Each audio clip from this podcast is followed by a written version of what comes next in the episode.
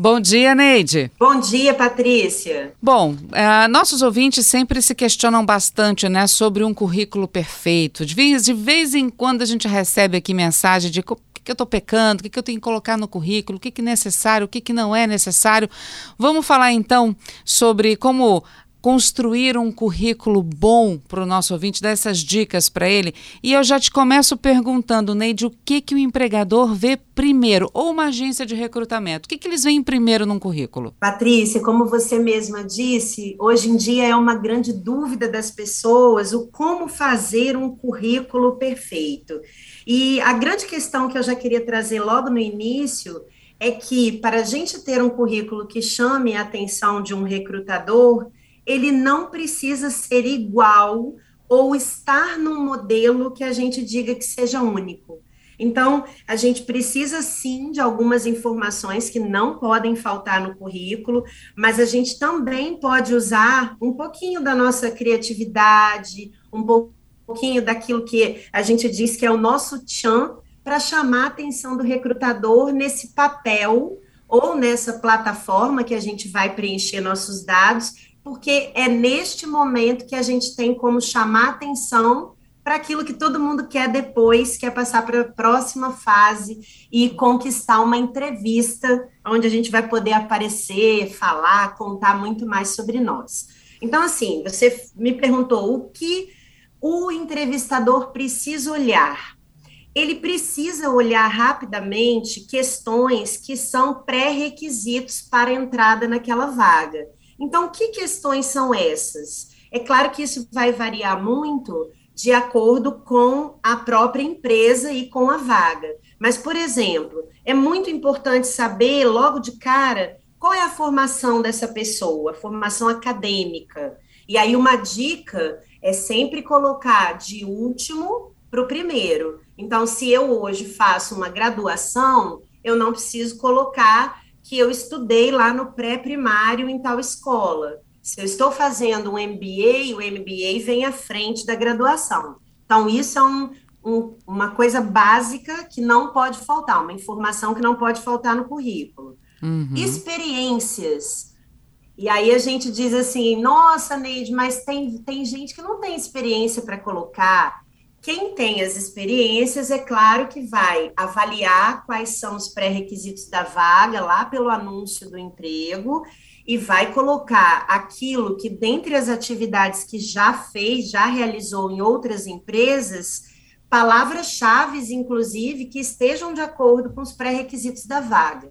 Mas e se a Patrícia nunca trabalhou, se o profissional nunca trabalhou? Muita gente erra nessa hora achando que porque nunca trabalhou formalmente, não tem experiência para colocar. Então, às vezes, é aquele freelancer que você fez lá na lanchonete do seu tio, é aquele trabalho voluntário que você fez no seu bairro, na sua comunidade, na sua igreja, enfim, tudo aquilo que em algum momento você colocou o seu trabalho a serviço, também pode entrar nessa lista de experiências que o recrutador vai olhar.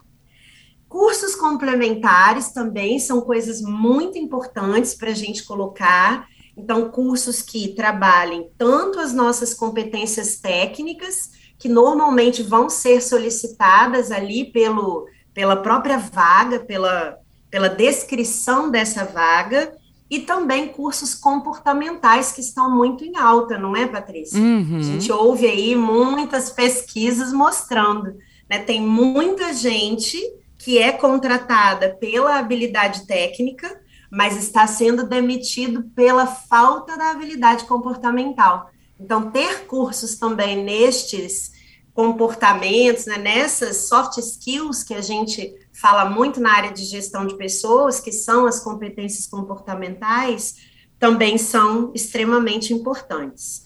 A Eu fam... acho que para fechar, a última Desculpa, Patrícia. Não, eu ia falar a famosa inteligência emocional que as pessoas sempre falam muito, trato com o outro, né? O comportamento Perfeito. com o seu colega de trabalho. É, relacionamento interpessoal, a uhum. inteligência emocional que você muito bem citou, a comunicação, a liderança, o trabalho em equipe, tudo são ferramentas, né, que a gente muitas vezes considera muito abstratas, mas são competências que podem e devem ser desenvolvidas neste mundo, aonde é exatamente isso que vai nos diferenciar das máquinas que uhum. estão aí para ocupar algumas profissões.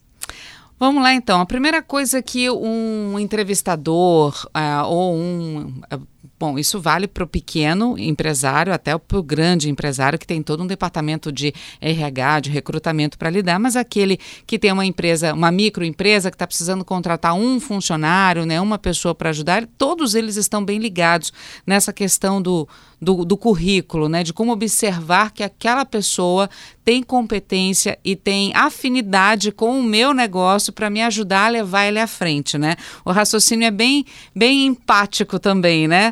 Mas é, a primeira coisa que ele olha é o quê? É um objetivo profissional, por exemplo, ou é a formação? Patrícia, normalmente o objetivo hoje ele é extremamente assertivo. Uhum. Então, assim, não se usa mais, por exemplo, a gente escrever aqueles textos enormes dizendo que o nosso objetivo é agregar muito valor à empresa, aprender, crescer. Porque hoje em dia, várias pesquisas apontam que um recrutador ele demora, em média, para saber se ele continua olhando o currículo ou ele descarta o currículo, de 7 a 10 segundos. Isso que foi uma isso? pesquisa que saiu. É muito no, pouco, é, é muito é rápido. É muito pouco, né? É muito rápido. Então, assim, imagina, Patrícia, a gente pega processos seletivos aonde a gente recebe 700, 800 currículos. Você tem um tempo para fechar essa vaga. Eu não tenho condições, assim como nenhum outro recrutador, de caso ele não use uma ferramenta, um algoritmo para ajudar nessa triagem, porque isso também está sendo muito usado hoje em dia. Eu tenho a inteligência artificial buscando dentro dos currículos palavras-chave que vão trazer o candidato que mais se adequa para que aí sim eu, como recrutador, possa avaliar. Mas vamos supor que eu não tenha isso lá na pequena empresa, como você disse. Uhum. O recrutador, ele tem que passar o olho, e aí qual objetivo eu posso colocar, então, para que eu possa ser visto rapidamente e o recrutador saiba que eu quero aquela vaga?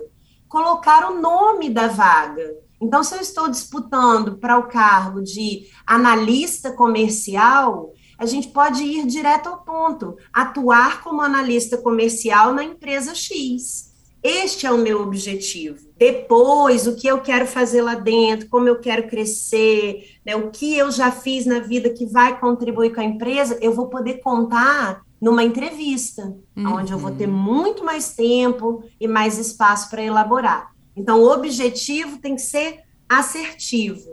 E aí, você perguntou o que mais as empresas vão olhar?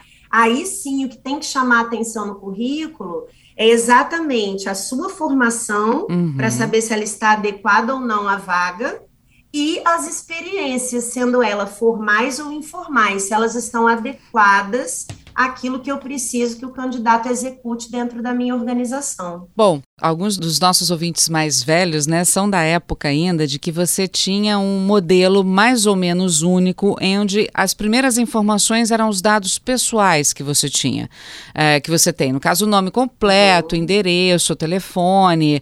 Tinha gente que colocava filiação, se tem filhos, se não tem filhos. Isso tudo ainda precisa colocar e ele entra em que ordem? Os dados pessoais da pessoa entram em que ordem no currículo? Excelente pergunta, Patrícia. Às vezes vezes a gente fica procurando onde está o telefone desse candidato, onde está o e-mail para eu fazer o contato. Então, quanto antes isso aparecer, então lá na frente do currículo, é, botei meu nome, o ideal é que já venham esses dados pessoais.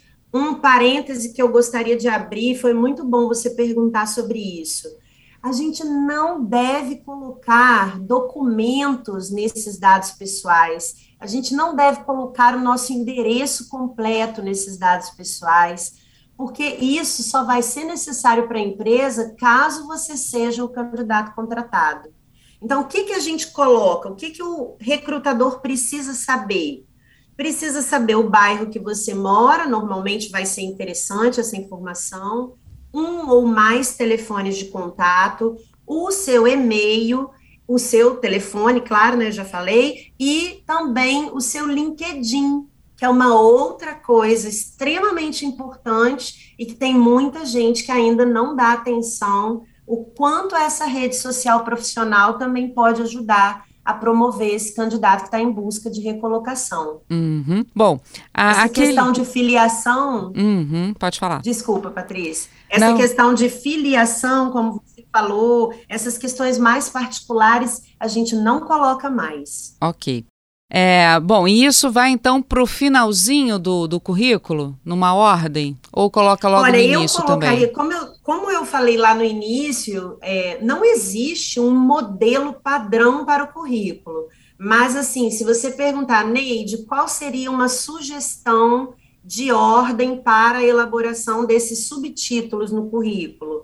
A minha sugestão é que venham os dados pessoais, o objetivo, que é o nome dessa vaga que você está pleiteando, a sua formação acadêmica, suas experiências profissionais, os cursos complementares e informações adicionais que você pode colocar, por exemplo, ah, eu já fui voluntário em algum lugar, eu já fiz um intercâmbio para algum outro país, eu aprovei algum tipo de trabalho lá na escola, faculdade que eu estudei, ou mandei para algum congresso, eu ajudei numa feira em algum lugar na minha escola, enfim, informações que às vezes não cabem, não uhum. se encaixam dentro daquela parte mais formal, mas que é muito legal o entrevistador saber. Ainda existe a referência de você colocar o nome da empresa onde você trabalhou, um contato para futura empresa entrar em contato? Isso acontece ainda, de saber quem era aquele funcionário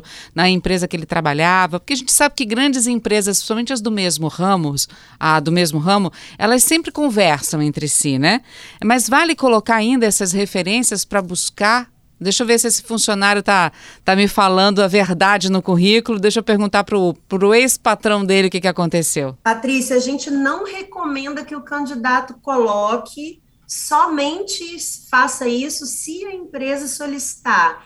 Porque, assim, imagine que isso pode causar, inclusive, um problema jurídico. Uhum. Porque você liga para uma empresa, um ex-empregador fala alguma coisa que desabone o candidato, e esse candidato depois, por exemplo, quer cobrar na justiça provas de que realmente aquilo ali aconteceu. Então, eu acredito que hoje a gente tenha, de outras formas, né, como comprovar se esse candidato foi bom, se ele tem as habilidades, as competências que ele está dizendo que tem. Então, assim, eu não sou muito adepta a essa questão de ligar. Para te uhum. falar a verdade, eu nunca ligo, porque eu acredito que até a pessoa que tá, está recebendo essa ligação, ela pode se sentir constrangida em falar sobre outra pessoa. Então, assim, é você olhar, por exemplo, dentro do LinkedIn recomendações de outras pessoas falando sobre esse candidato também tem um peso muito bacana e não tem esse essa questão assim de eu ter que ligar e perguntar, Patrícia, como é que foi a Maria? Uhum. E aí talvez você não gostava da Maria de maneira particular, mas a Maria era uma pessoa maravilhosa. Então a gente evita fazer isso normalmente. Entendo. Bom, uh, vamos comparar um pouco essa questão do antigo currículo né, para o novo formato. Apesar de não ser um formato único, como você falou, a criatividade é muito importante para isso também. Mas os currículos antigos, que eram feitos por tópicos, né? Dados pessoais, formação, é, experiências, cursos, essa, isso não era mais objetivo e hoje com uma, um texto que você prepara para ser mais assertivo de repente na explicação do seu objetivo profissional, dos cursos que você fez, não corre o risco do candidato sem querer, é claro, acabar sendo mais prolixo do que no formato antigo? Patrícia, o que a gente busca nessa, é, nessa maneira mais sucinta do currículo é exatamente avaliar qual é a objetividade desse candidato, avaliar se ele sabe ou não dar importância àquilo que realmente está mais condizente com o que a vaga pede. Então, assim, antigamente, para você ter uma ideia, era muito comum a gente receber currículos de quatro, cinco páginas. Nossa. E aí a gente volta novamente, né? Aquilo que eu estava falando. Imagina eu recebendo 500, 800 currículos e cada um ter de cinco a seis páginas. É impossível você dar conta. Uhum. Então, hoje, é, muita gente fala assim: qual é o melhor currículo? É aquele bonito, enfeitado ou aquele padrão? E, de novo, eu digo que depende. E por isso que a gente sempre bate na tecla que não tem um modelo único. Porque tem plataformas que se você coloca um currículo em PDF, vai ficar complicado do algoritmo encontrar as tais palavras-chave que são tão importantes. Os próprios, as próprias caixas de texto vão atrapalhar esse algoritmo. Mas existem outros que isso não afeta. Então, a estética, o design do currículo vai ajudar a chamar a atenção do recrutador, principalmente uhum. quando for uma pessoa avaliando esses currículos. Então, assim, minha sugestão, Avalie, por exemplo, quem é que está fazendo essa triagem? Porque, como você falou, a Neide tem empresas pequenas que fazem, precisam selecionar um bom candidato.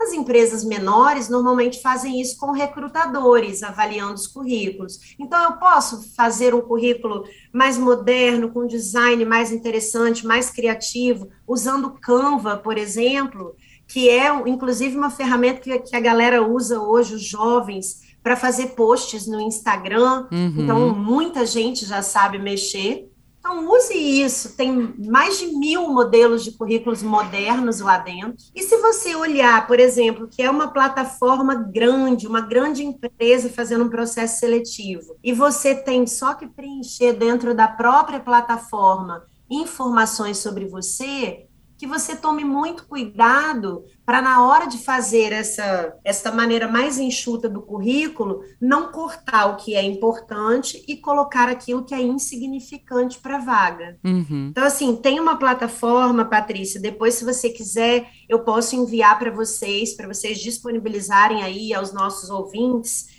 que você consegue jogar o nome do cargo que você está disputando, e aí vão aparecer as principais palavras-chave que os recrutadores buscam dentro dos currículos para este tipo de vaga. Então, se você já sabe quais são essas palavras-chave, olhar aquilo que você já fez, avaliar se está condizente com as palavras-chave e usá-las vai ser com certeza um caminho mais rápido para você ser encontrado por esses recrutadores ou pelos algoritmos que fazem essa busca. Bom, para a gente encerrar, Neide, você já falou que não é interessante é, colocar frases muito longas, é, não dá para ficar usando aquelas frases clichês, né? A disposição da empresa para.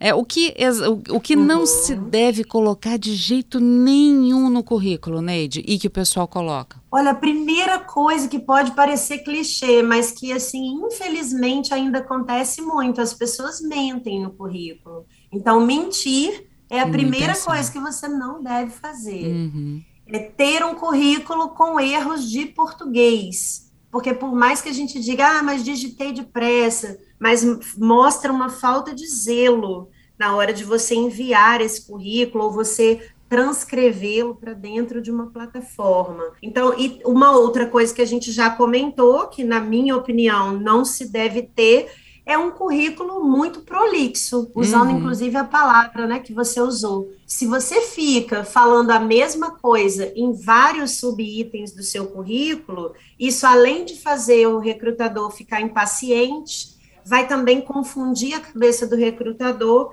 e talvez ele não enxergue aquilo que ele realmente buscaria ali dentro do seu currículo. Então, mentir de jeito nenhum, não pode ter erro de português, erro de concordância, e nem ser prolixo demais dentro do currículo.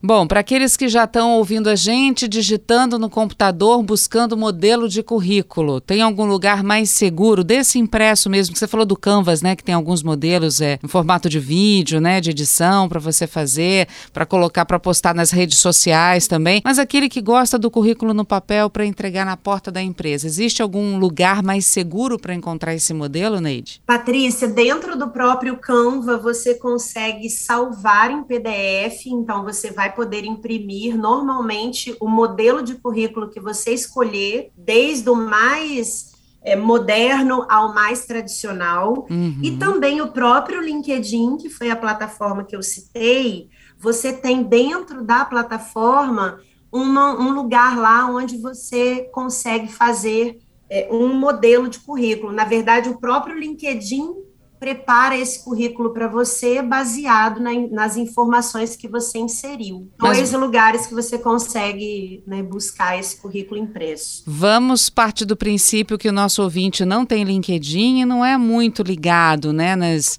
nas atualidades, nas plataformas. É, existe algum lugar mais simples, mais fácil para ele encontrar? Por exemplo, o site da Associação Brasileira de Recursos Humanos, algum outro lugar nesse sentido? Olha, na BRH nós não disponibilizamos modelo de currículo, uhum. mas a gente normalmente faz ações para orientar. Né? Agora, na pandemia, infelizmente, a gente não pode, mas a gente, durante vários anos, nós fizemos feiras, que era o ABRH na praça, onde a gente orientava as pessoas que não tinham acesso a essas plataformas. Mas acredito eu que a grande maioria, se não tem também terá acesso de um vizinho, de um colega, que possa ao ajudar, Word, né? por exemplo, uhum. né, que é um, um, editor de texto fácil, que você falando ali para uma pessoa que sabe mexer um pouquinho melhor essas informações, você vai conseguir montar bem um currículo para levar às empresas. Isso e aí, falar... Patrícia, aproveitando que eu falei de ajuda, uhum. é, eu acredito que uma coisa que Muitas pessoas ainda acabam por constrangimento, né, para não falarem que estão fora do mercado de trabalho, não comunicam isso para as pessoas. E hoje a gente sabe que existem vagas, inclusive, que nem são divulgadas. Então, quanto mais gente sabendo que você está em busca de recolocação, quanto mais gente nos, na sua rede de relacionamentos ajudando a ver que apareceu ali no Instagram, apareceu numa rede social, nos WhatsApps, né, nos grupos, uma vaga que tem a ver com você, mas você vai ter oportunidade de mandar seu currículo, de depois gravar um vídeo currículo, uhum. de participar de uma entrevista e, se Deus quiser, conseguir a sua sonhada vaga. É, só para reforçar também, você falou do Word, o próprio Word tem corretor ortográfico que já ajuda também aquelas pessoas que têm medo de cometer algum tipo de erro ortográfico, como você falou, o português correto é fundamental no currículo, né? Perfeito, Patrícia. E também tem modelos, né? O uhum. próprio Word também tem modelos de currículo. Hoje em dia, o que não falta são modelos para as coisas. O que a gente sempre diz é que, além de você aproveitar o modelo, que claro que vai é, nos auxiliar, inclusive, a ganhar tempo, é importante você também colocar a sua pitadinha de personalidade.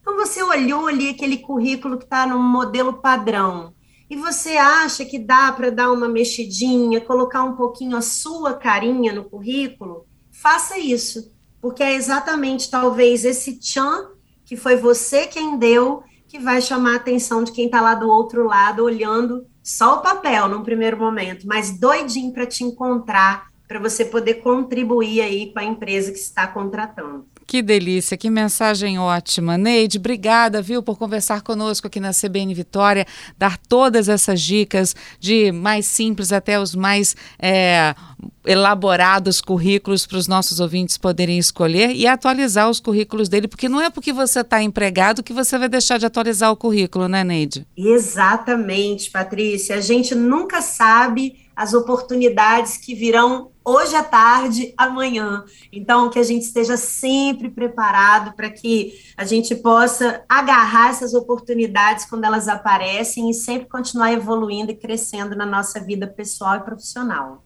Obrigada, foi viu, um Neide? Foi um prazer falar com vocês, viu? O prazer Estamos foi todo sempre nosso. por aí. Obrigada. Um abraço. Um abraço, bom dia. Bom dia.